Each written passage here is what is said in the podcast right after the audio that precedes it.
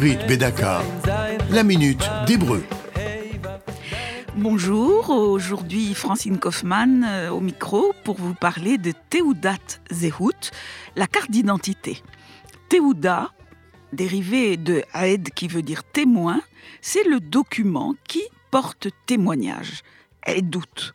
Teuda, c'est aussi un diplôme, un certificat, une attestation, mais avec euh, le substantif Zehut, qui veut dire identité, eh bien, il s'agit de la carte d'identité.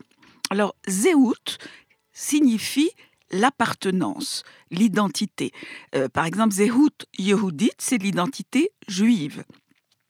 De la même racine, nous avons Zehe, qui en hébreu veut dire identique. Et un processus qui permet d'identifier quelqu'un, c'est Zihui.